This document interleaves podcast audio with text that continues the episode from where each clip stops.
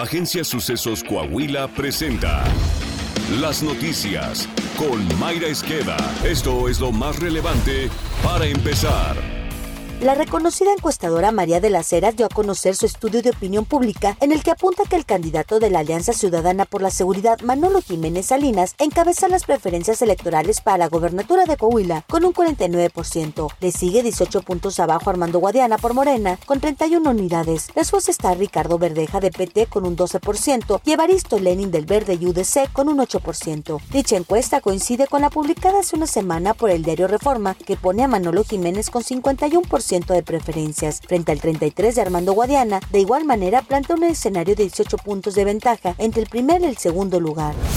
La violencia en Nayarit, estado gobernado por Morena, sigue incontenible. Varias carreteras fueron bloqueadas con la quema de vehículos. Los hechos comenzaron desde la noche del domingo y continuaron durante las primeras horas del lunes. Ello provocó el pánico de los pobladores y el llamado de las autoridades a la ciudadanía de permanecer en sus casas. Un empresario fue ejecutado en el interior de un Starbucks ubicado en el pleno centro de Tulum, destino turístico icónico de Quintana Roo, donde actualmente las cifras de homicidios han aumentado considerablemente. Un grupo de personas armadas ingresó al establecimiento, que se ubica a unos 500 metros del Palacio Municipal de Tulum e inmediaciones de los restaurantes turísticos. Aunque las autoridades estatales aseguran que se trató de un intento de asalto por un Rolex, otras versiones indican que los atacantes iban directamente por el empresario, quien se hacía acompañar de escoltas que hirieron a un uno de los sicarios.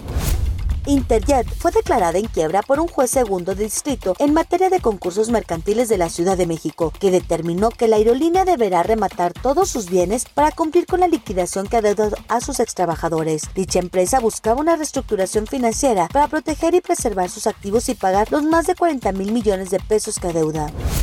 La compra de las plantas generadoras de electricidad de Iberdrola por parte del gobierno es una mala decisión. Criticó en su análisis semanal el Centro de Estudios Económicos del Sector Privado. Para ello, el gobierno de la 4T usó recursos del Fondo Nacional de Infraestructura por 6 mil millones de dólares. La compra, dijo el organismo privado, tiene al menos tres implicaciones negativas como política pública. La primera es una señal negativa hacia la inversión en el país, ya que es precedida por ataques verbales del propio presidente López Obrador a Iberdrola. Un segundo punto es que si bien las plantas generadoras son productivas y probablemente eficientes, su adquisición conlleva gastos de mantenimiento futuro que serán difíciles de solventar. Un tercer punto negativo es que se debe mejorar y ampliar la infraestructura pública y la logística y asegurar que la electricidad se transmite y distribuya suficientemente a lo largo de todo el país, ya que la inversión en línea de transmisión y distribución, que es monopolio de la CFE, ha sido insuficiente.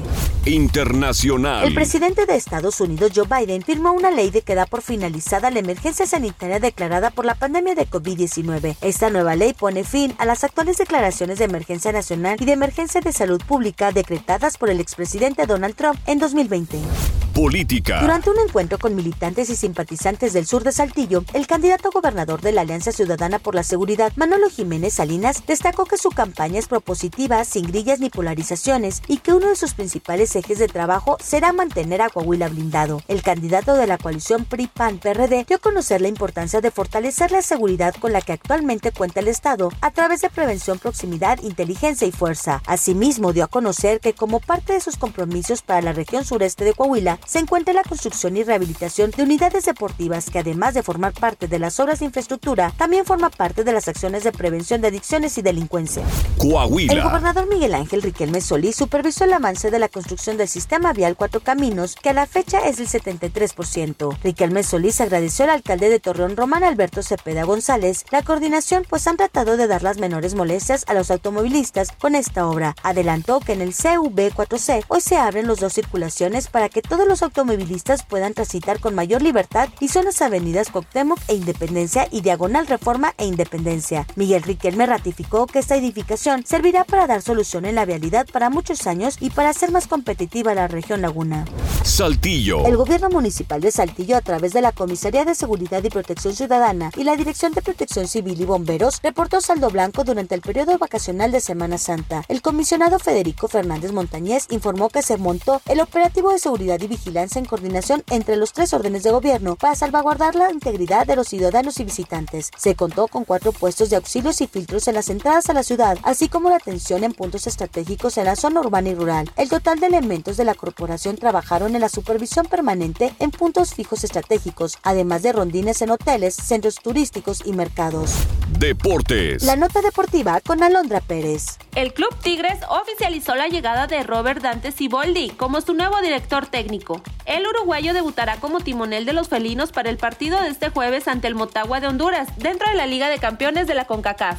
Robert fue jugador y emblema de los felinos en la década de los 90. Como entrenador, ha dirigido a Cruz Azul Hidalgo, Cruz Azul Dorado, Santos, Cholos, Veracruz y en Arabia. Está usted bien informado. Sucesos Coahuila. Síguenos en Spotify, Amazon Music, Apple Podcast, Google Podcast, YouTube, Facebook, Twitter e Instagram.